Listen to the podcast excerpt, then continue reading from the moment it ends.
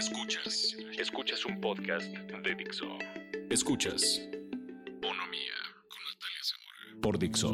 Dixo. La productora de podcast más importante en habla hispana. Hola, mi nombre es Nat Zamora y este es el quinto episodio de Bonomía. El otro día estaba pensando que estoy en un punto muy raro de mi vida. En los últimos meses he cuestionado absolutamente todo. No sé qué estoy haciendo, no sé por qué lo estoy haciendo, no sé quién soy, no sé quién quiero ser. Y esto ha hecho que todos los días me sienta abrumada.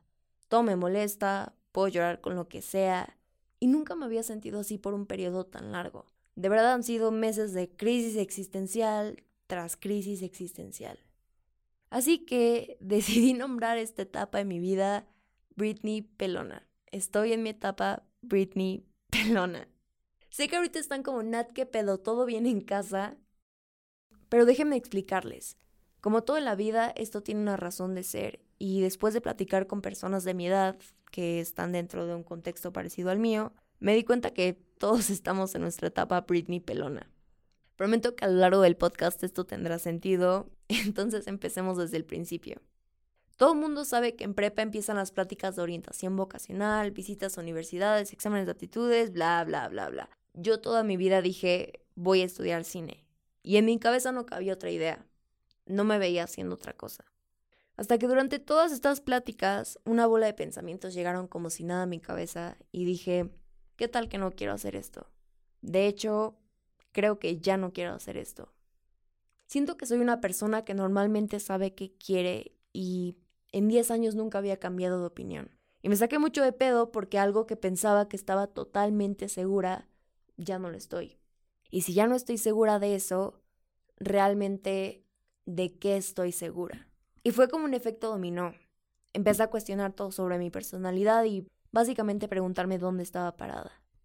Es un poco complicado de explicar porque podría parecer que lo que hizo que me sintiera así fue la confusión y presión de no saber qué estudiar, que por cierto creo que es bastante privilegiado tener este problema.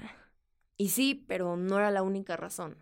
Toda esta situación hizo que cualquier comentario lo tomara como una agresión. Estaba platicando con una maestra que no me cae muy bien, por decir lo mínimo, y me dijo, tal vez no te estás esforzando lo suficiente. Y mierda, ese comentario me rompió, porque de verdad estaba tratando de balancear todo en mi vida para poder dar mi máximo esfuerzo, y que esta mujer, que no ve todo lo que hay detrás de un resultado, llegue y me diga eso, hizo que explotara. Me desmotivé, iba a la escuela y decía, ¿qué hago aquí? Ya me quiero ir.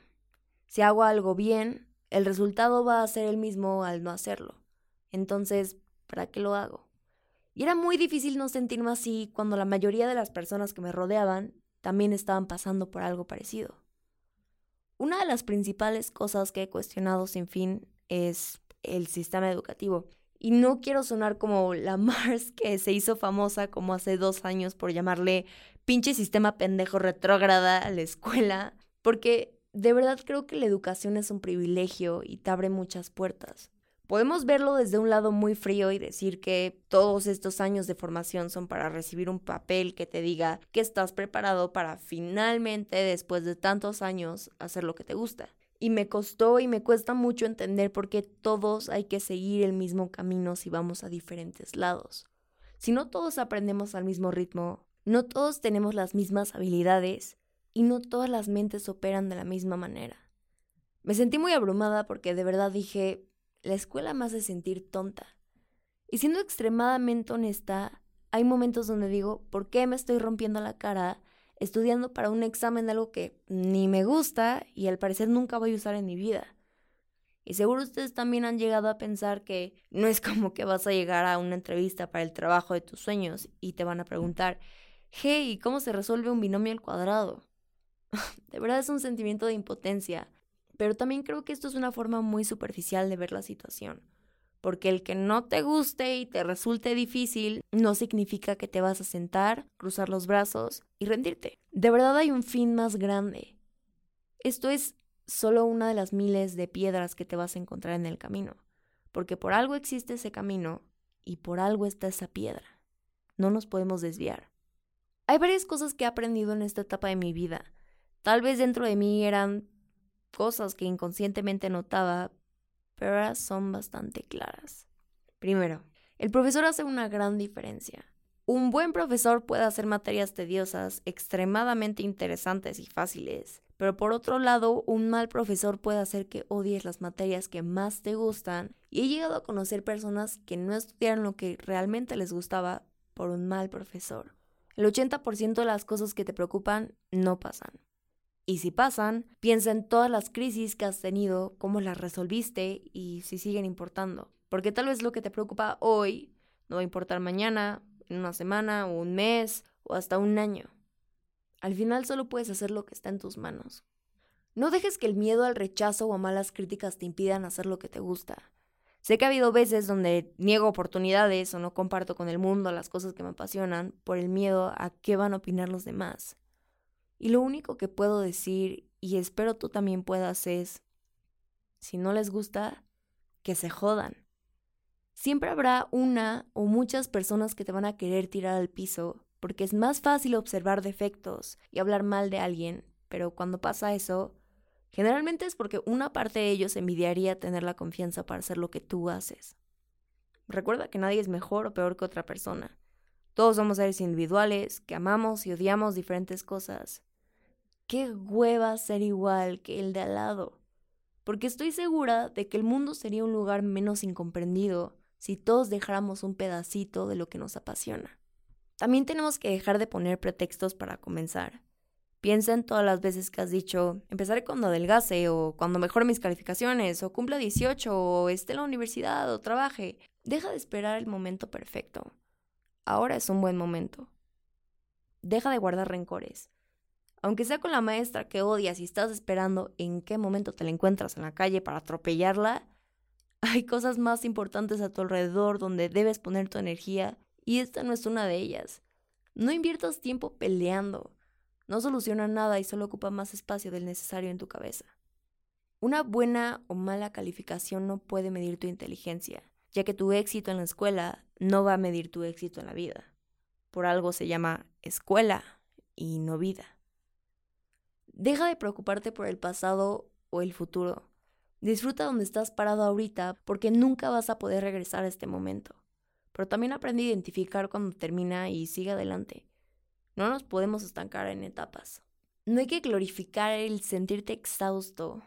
La escuela no debe de ser así. Invierte tiempo en lo que te haga feliz y te apasione, porque imagina lo genial que sería hacer lo que más amas por el resto de tu vida, que no solo trabajes para vivir y vivas para trabajar.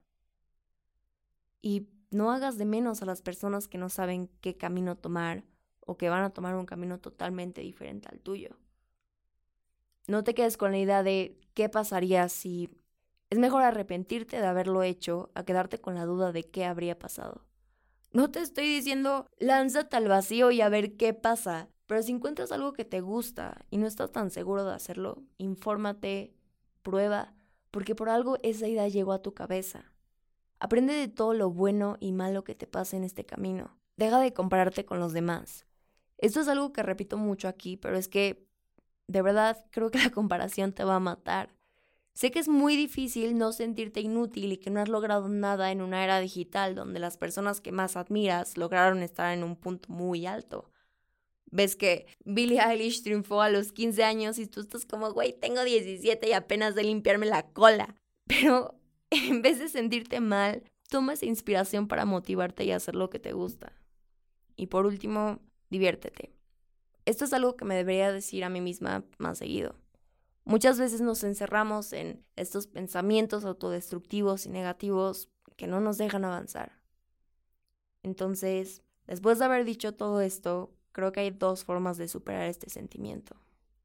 Quedarte con esta mentalidad apática de que el sistema es una mierda porque solo te hace sentir rechazado y menospreciado, o soltar esa idea saber que eres suficiente y que esto es solo un pedacito de tu formación académica que vas a superar, que las cosas sí mejoran y tú eres la única persona capaz de darle a tu vida el sentido que quieras.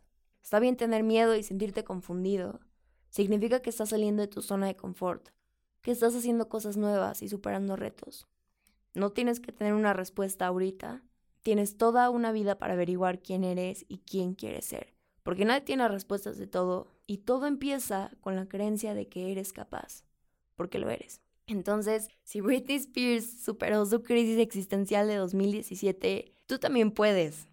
Ya saben que pueden encontrarme en Instagram como arroba natzamora y si alguien quiere mandarme su historia o un mensaje pueden hacerlo a bonomía con doble. Puedes transmitir este podcast en iTunes, Spotify y Dixo.com. Adiós.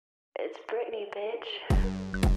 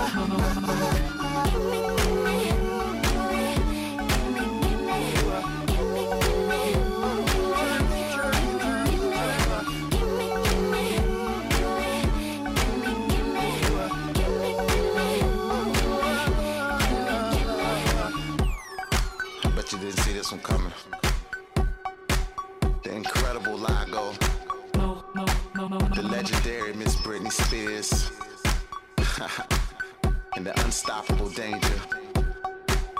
Uh, you're gonna have to remove me, cause I ain't going nowhere.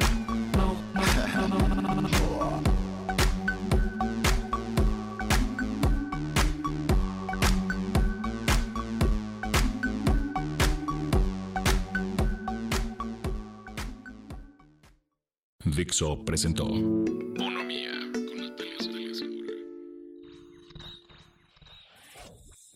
producción de este podcast corrió a cargo de Pedro Aguirre. Coordinación, Verónica Hernández.